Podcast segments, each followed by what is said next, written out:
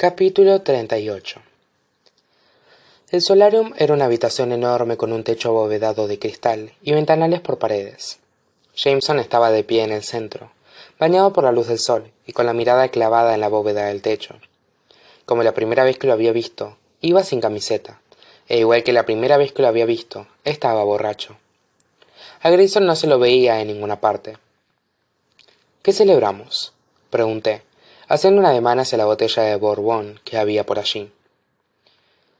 Westbrook, Davenport, Winchester, Blackwood, dijo Jameson, pronunciando los nombres uno a uno. Dime, heredera, ¿qué sacas de eso? Son cuatro apellidos, dijo con cautela. Hice una pausa y luego pensé. Joder, ¿y por qué no? Los apellidos de vuestros respectivos padres. Sky no habla de ninguno de nuestros padres, replicó Jameson con la voz algo. Por lo que ella respecta, es una situación como la de Zeus y Atenea.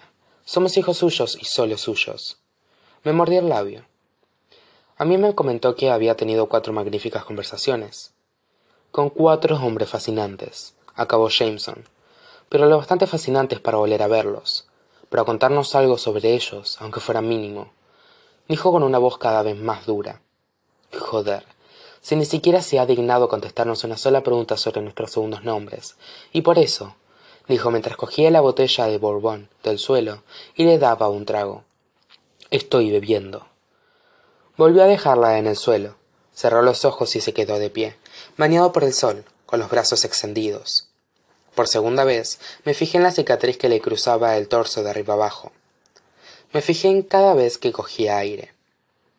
Vamos, dijo al tiempo que abría los ojos y dejaba caer los brazos. ¿A dónde?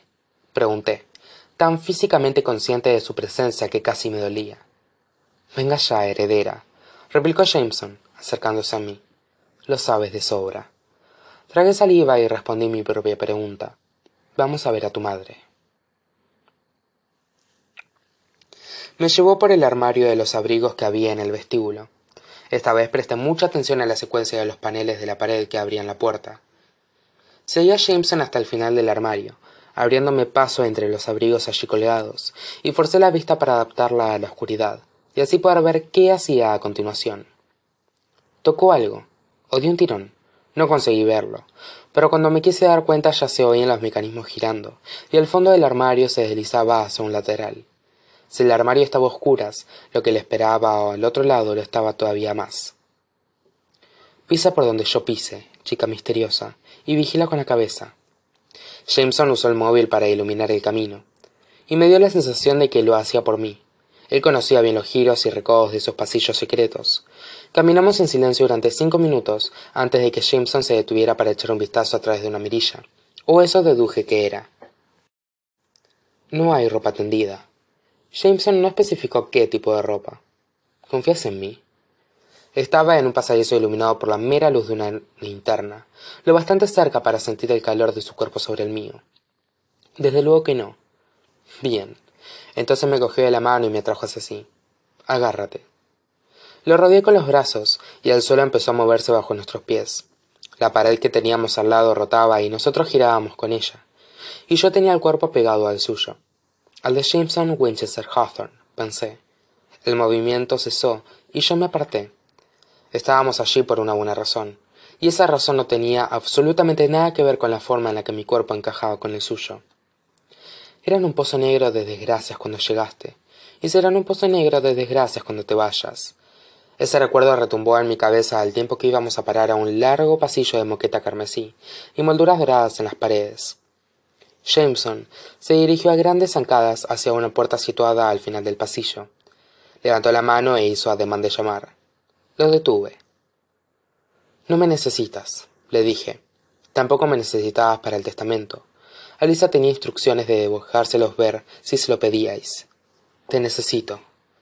Jameson sabía perfectamente qué hacía, el modo de mirarme, el gesto de sus labios. Todavía no sé por qué, pero te necesito. La advertencia de Nash resonó en mi cabeza. Soy la daga. Tragué saliva. Soy el anzuelo de pescar, la bailarina de cristal, lo que sea. Aquello casi sorprendió a Jameson. Has hablado con uno de mis hermanos, Hizo una pausa. Con Grayson no, dijo mientras fijaba los ojos en los míos. Xander. Desvió la mirada hacia mis labios y luego de nuevo hasta mis ojos. Nash, afirmó convencido. ¿Se equivoca? Pregunté. Pensé en los nietos de Tobias Hawthorne yendo a visitarlo por su cumpleaños. De ellos se esperaba que fueran extraordinarios. De ellos se esperaba que triunfaran.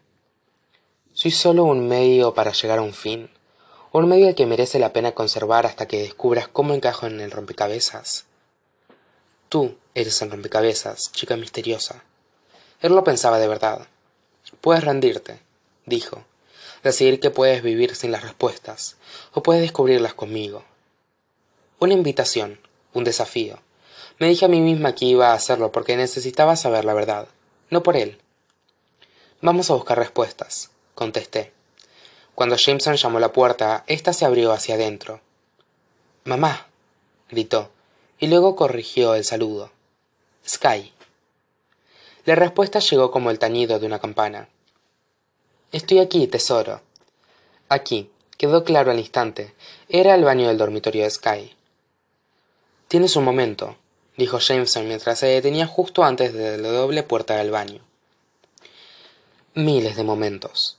Sky pareció saborear la respuesta. Millones. Pasa. Jameson se quedó ante las puertas. Estás presentable.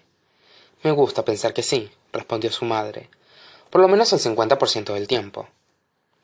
Jameson empujó la puerta del baño hacia adentro y nos recibió, encaramada sobre una tarima, la bañera más grande que había visto en toda mi vida.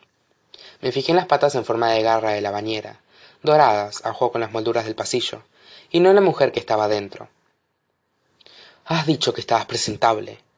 Jameson no parecía sorprendido. Estoy cubierta de espuma, replicó Sky con ligereza. No se puede estar más presentable. Venga, dile a tu madre qué quieres. Jameson se volvió para mirarme, como diciendo y preguntabas por qué necesitabas el borbón. Me quedaría aquí fuera, dije, dándome la vuelta antes de ver algo más que espuma. Ay, no seamos gigata, Abigail. Me amonestó Sky desde el baño. Estamos en confianza, ¿no? Para mí es fundamental tener confianza con quien me arrebata mis derechos de nacimiento.